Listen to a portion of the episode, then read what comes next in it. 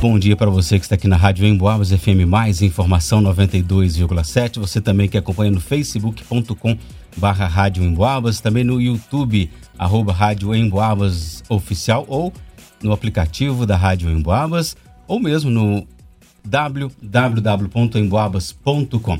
Olha, os casos para dengue em São João del Rei não param de aumentar. Entre os dias 16 e 23 de junho foram 121 casos confirmados para a doença aqui na cidade histórica, uma média de 17,28 casos positivos diariamente. No acumulado do ano já são 708 casos positivos, outros 360 registros estão aguardando resultado. 1.216 casos deram negativos. Já para chikungunya, foram registrados mais 10 casos durante a última semana. São 257 positivos ao longo do ano, 282 negativos e 13 casos estão em investigação. O município também registrou as duas primeiras notificações para o Zika vírus no ano. Os dois casos estão sendo investigados. Os bairros com mais casos para dengue são Matozinhos, Tijuco, Bom Pastor, Bela Vista e Bonfim, mas praticamente todos os bairros da cidade registram casos da doença. E para a gente saber mais sobre essa situação, recebemos ao vivo aqui no estúdio o supervisor geral do setor de endemias, Herbert Jaques de Matos. Herbert, bom dia. Já te perguntar o seguinte: esses números estão saltando de um boletim para o outro, né? um aumento considerável de casos da doença. Como que uh, o seu setor, sua parça, tem trabalhado para acompanhar a situação? Bom dia, Ângelo. Bom dia aos ouvintes da Rádio Boabas. Então, é, realmente foi um salto muito grande do, do, do penúltimo boletim para este último. Né? E a gente vem acompanhando o caso, o, o, cada caso, fazendo a investigação e acompanhamento. Só que esse, esse salto foi muito grande devido aos resultados de exames. Né? É, permanece a situação do município de epidemia, são muitos casos. O fluxo de notificação e de doentes continua, mas de forma estável. Deu uma estabilizada boa nesse último período. E o salto foi grande porque a gente recebeu uma grande quantidade de resultados de exames que estavam represados no laboratório, né? No caso, em Belo Horizonte. Aí atualizou o boletim e deu essa, essa diferença aí alarmante. Bom, o Ebert, e onde que são feitos esses exames? Tem exames suficientes na cidade? Por que, que essa demora, então, de chegar? Né? Foram feitos em abril, chegaram agora em junho. Sim, a gente tem um laboratório municipal, não é todo município que conta com esse trabalho, né? Então a gente já tem um, um salto na frente que a gente possui laboratório que faz a análise de dengue e a coleta do, do, do soro para fazer o isolamento de chikungunya e zika vírus. O exame de dengue a gente consegue fazer no município, mas chikungunya e zika vírus a gente encaminha para a FUNED, em Belo Horizonte, né? Então a gente, dentro do município, possui material para estar tá fazendo o teste de dengue suficiente. Só que o Estado, pela epidemia geral do Estado, né, não é só São João Del Rei, o laboratório do Estado atende todo, todos os municípios de Minas, né? Então lá houve né, uma demora na análise do, das amostras que a gente caminhou, porque eles têm que analisar de todo o Estado. E demorou, né? Tanto que a gente recebeu os resultados de abril agora, muitos resultados de abril, devido a essa demanda grande lá também. Mas se tem um laboratório aqui, qual que é a diferença? Por que, que alguns exames vão para Belo Horizonte? Porque o nosso laboratório ele detecta a presença do vírus dengue, né? Tem um prazo certo que a gente consegue fazer essa detecção é, através do sorologia ou teste rápido mas nosso laboratório não consegue identificar chikungunya e zika vírus. Né? E como a gente já tem a presença da chikungunya no município e também da zika, e são sintomas muito próximos, a gente faz primeiro o teste para dengue aqui em São João. É, esse teste dando negativo, a gente já encaminhou a amostra para Belo Horizonte para ter uma resposta também. É negativo para dengue, mas pode ser chikungunya ou pode ser zika, né? Aí a gente já faz os, os dois trabalhos, a coleta para a nossa análise, que se for dengue a gente já tem um resultado imediato, costuma sair até no mesmo dia. Mas se não, se deu negativo para dengue, o que que essa pessoa tinha? Ela estava com chikungunya, ela estava com zika, isso só consegue ser feito lá em Belo Horizonte. Agora esses números, o que a gente comentou agora, eles então não representam um retrato fiel da atualidade, por exemplo, deste mês de junho, por exemplo? É, é, do mês de junho, não, né? Do mês de junho, não. Mas, assim, é, é, um retrato fiel do que a gente vive esse ano no município, né? é um ano preocupante, é um ano que a gente está em epidemia de dengue, encaminha para uma epidemia de chikungunya, por enquanto a gente está em surto, mas está com tudo para evoluir para uma epidemia. Né? O período agora é um período naturalmente de estabilizar os casos, né? mas a gente vê que ainda há presença, ainda há o fluxo de notificação, as notificações continuam chegando com menos volume e menos resultado positivo do que no período anterior, que foi março, abril, né? Mas mantém-se o cenário. Mas o salto realmente foi por causa do, dos exames que estavam aguardando resultado. Ô, Ebert, muitas pessoas questionam, mas não tá nem chovendo e ainda assim os casos vêm aumentando. Mas a gente fala que os ovos do mosquito Aedes aegypti permanecem na superfície por vários meses, né? E eclodindo também em épocas secas. Não é só no momento da chuva que a gente tem que ter atenção. Sim, com certeza. Né? O, o, o ovo do mosquito ele permanece até mais de um ano em qualquer superfície, aderido em qualquer superfície, qualquer recipiente, esperando contato com a água. Seja a água da chuva ou seja a água proveniente assim, do morador, tá, tá jogando água. Às vezes tem um, um, um potinho no quintal, no jardim, no meio do jardim, a pessoa vai aguar a planta, aí cai a água naquele, naquele recipiente ali e promove a, a eclosão do ovo. Mas o ovo fica até mais de um ano sem a presença da água, guardando o contato com ela para dar o ciclo de evolução do mosquito, né? Então a gente tem agora um período de, de estiagem, né? De, de frio, de seca. Não está chovendo, mas tem os outros reservatórios, tem os outros tipos de recipiente que promovem a, a o aparecimento do mosquito. Tanto que nesse último levantamento de índice nosso, foi realizado agora no final de, de maio, é, São João del Rei foi uma cidade onde predominantemente a gente encontrava focos dentro das residências, mas em recipientes como lixo, sucata, entulho, né? Essas coisas que o pessoal tem o cultura de deixar espalhado pelo quintal. Nesse último levantamento a gente mudou. O nosso depósito predominante passou a ser ralo, passou a ser recipiente de geladeira, tambor. Então a gente vê que a gente fez um trabalho né, em cima da, da questão da cultura de, de, de lixo, de acumulação do, da população. E o mosquito ele tem que permanecer perpetuando a espécie e já mudou o tipo de recipiente que ele, que ele tem preferência de reproduzir. Né? Então a gente vê que mesmo sem a chuva, ele continua aí, porque ele muda o tipo de recipiente que ele tem predominância. Bichinho inteligente, né, Anjo? Eu fico impressionado com o ovo que fica um ano um ali, ano. só esperando a hora certa, né? Um ovo que a gente precisa aí, a pessoa que gosta de ovo aí precisa do ovo, uma semana já estragou e o danado da dengue fica lá. Mas desse ovo a gente não precisa não, não né? Nunca, de jeito nenhum, mas ele tá aí, é firme. Agora, o, o Ebert, a gente eh, falou que tem caso de zika já. É, sobre os sintomas, dengue, chikungunya e zika, são muito parecidos, né? Tem, quais as diferenças que você pode dizer pra gente? Então, Angela, assim, até a gente tem dificuldade de estar analisando, por isso essa, essa necessidade de análise. É, a gente trata como caso suspeito e faz a análise para os três, os três tipos de, de, de arbovirose, né? Porque os sintomas são muito próximos. Eu vou estar falando aqui em relação aos principais sintomas, né? E como que ele se comporta em cada uma das arboviroses, né? Questão de febre. Na dengue a febre é alta, na chikungunya também, mas na zika a febre ela pode ser moderada, muito baixa ou inexistente, a pessoa pode nem ter febre, né? A questão de dores. Na dengue é dor muscular nas articulações, dor de cabeça e dor atrás dos olhos. Chikungunya, inchaço nas articulações e dores intensas que dificultam atividades rotineiras. Na zika, as dores são menos intensas nas articulações e mais em geral são nas extremidades, como mãos e pés, né? e às vezes são acompanhadas de inchaço. Manchas vermelhas na pele. Na dengue, é, elas aparecem e coçam, na chikungunya também e na zika também né? E os demais sintomas, náusea, dor de cabeça, são comuns às doenças, a, a ambas as doenças, né?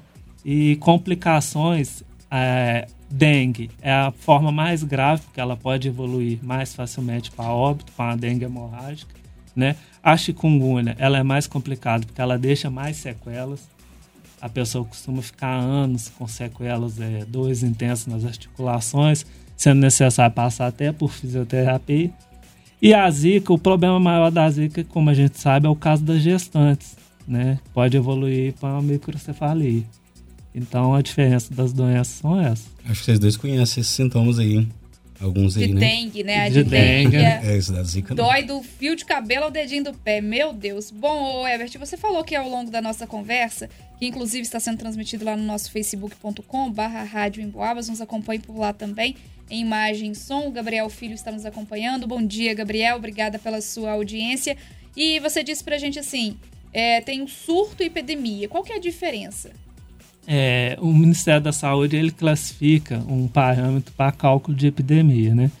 Então, a, a cada, é, a cada 100 mil habitantes, se apresentar 300 casos positivos, a gente já declara epidemia. Que é o caso de São João del Rei. Que é o caso de São João del Rei. A gente tem aproximadamente aí 90, e 95, não lembro mais ao certo a quantidade de habitantes do nosso município.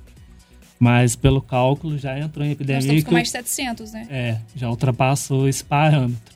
E de chikungunya a gente encaminha porque já dá próximo dos 300 casos, né?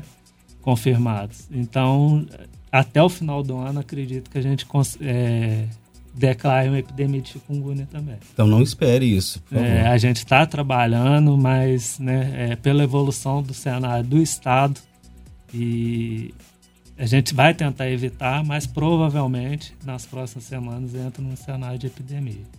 As expectativas sejam frustradas, né, Vanusa? Tomara. E tem uma diferença para você, por exemplo, conversar com o Estado, pedir as ações para dizer se tem epidemia ou se tem surto? Por quê? Já aproveito para dizer que em conversas passadas a gente falou da escassez do insumo utilizado ali para o fumacê, né? É um atraso, um atraso no repasse aos estados desde o ano passado. Como que está a situação no município de São João del Rei?